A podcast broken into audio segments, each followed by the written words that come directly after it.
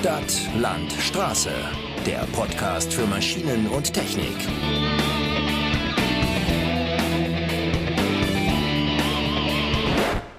Herzlich willkommen bei Stadt, Land, Straße. Mein Name ist Tim Knott und heute wollen wir uns mit dem Leasing beschäftigen.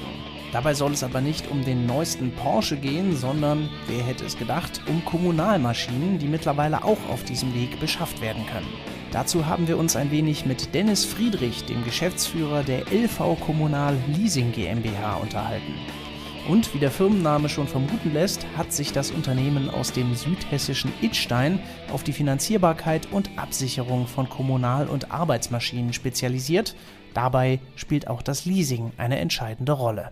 Von der Sache an sich ist der Leasingvertrag bei den Kommunalmaschinen bisschen anders, ähm, ja, wird ein bisschen anders umgesetzt, wie man es vom, vom Pkw-Leasing, vom Kilometer-Leasing kennt. Da sind es in der Regel Teilamortisationsverträge im ähm, Kommunalmaschinenbereich. Sprich, es gibt immer einen Restwert, einen kalkulierten Restwert in den Verträgen und der Kunde hat am Ende auch die Möglichkeit, das Objekt dann zu übernehmen, wobei da der Wert ein kalkulierter Wert ist und dann dementsprechend natürlich ein Marktwert dem zugrunde liegt. Wir kalkulieren das schon so, ich sage mal, durch unsere ja, Branchenkenntnis mit den Kommunalmaschinen können, sind wir natürlich in der Lage, die kalkulierten Restwerte und die tatsächlichen Marktwerte sehr dicht aneinander zu, zu packen. Tatsächlich übernimmt nach Ablauf des Vertrages eine Mehrzahl der Kunden die Maschinen. Besonders in kleineren Betrieben werde diese Option gerne wahrgenommen, erklärt Friedrich. Doch auch abgesehen davon können Anwender durch Leasing einige Vorteile nutzen. Also zum einen ist es natürlich ein, ein Liquiditätsthema. Ne? Wenn ich die Maschine direkt kaufe, dann muss ich das Geld auch direkt auf den Tisch legen, sprich schränkt meine Liquidität schon mal zum einen ein. Ähm, dann habe ich die Maschinen entsprechend natürlich auch in meinem Anlagevermögen und muss sie dann entsprechend abschreiben. Das heißt, ich habe dann natürlich auch einen Verzug zwischen Liquidität und ähm, steuerlichem Effekt, sage ich mal. Das ist natürlich bei, der, bei einer Leasing-Variante, da habe ich die klassische Leasingrate oder auch eine Mietrate, das ist an der Stelle mal egal, ähm, als monatliche Kosten und kann die dementsprechend auch monatlich geltend machen. Das ist schon mal auf der einen Seite eben ein, ein Vorteil, zum anderen ist es natürlich flexibler. Ne? Ich hab, ähm, bin, ich sag mal, immer up to date, was die Technik angeht.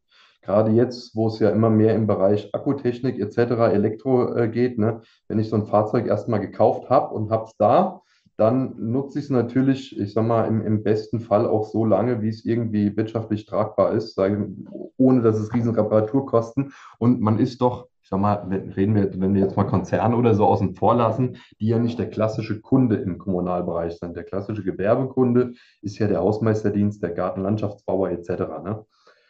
Und da bin ich natürlich mit so Leasingmodellen einfach auch flexibler, mein, meine Technik auf dem aktuellen Stand zu behalten. Ne? Wenn der Vertrag ausläuft, dann kann man sich unterhalten, was machen wir damit? Geben wir das äh, Objekt zurück, nehmen wir ein neues für den am besten äh, ähnlichen Kostenpunkt monatlich oder nutze ich das Objekt weiter oder oder oder. Das ist natürlich deutlich flexibler, wie wenn ich es erstmal gekauft habe. Dies ist auch in kommunalen Betrieben oder Unternehmen der öffentlichen Hand von Vorteil. Hier sind es vor allem die haushaltstechnischen Themen, wegen denen ein Leasingvertrag der Neuanschaffung vorgezogen wird. In der öffentlichen Hand wird ja auch unterschieden zwischen eben Eigentum und, ja, ich sag mal, äh, Betriebskosten, einfach formuliert.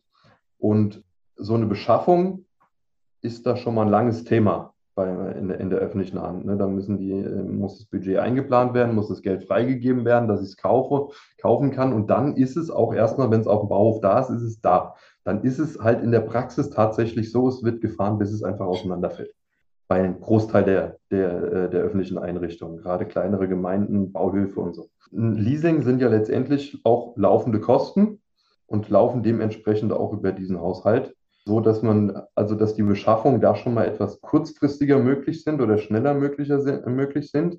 Da ist dieser Vorteil, den die Technik auf dem aktuellen Stand zu halten, noch viel, viel größer, weil eben der Vertrag läuft nach der Laufzeit X aus und dann wird in der Regel tatsächlich das Objekt dort auch dann getauscht. Festzuhalten bleibt, das Leasing von Kommunalmaschinen erfreut sich heute einem höheren Bekanntheitsgrad als noch vor zehn Jahren.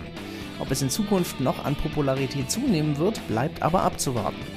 Und das war es mit dieser Episode Stadt, Land, Straße. Wie immer haben wir einige Berichte in der Pipeline für euch, also bleibt dran und wir sagen macht's gut und bis zum nächsten Mal.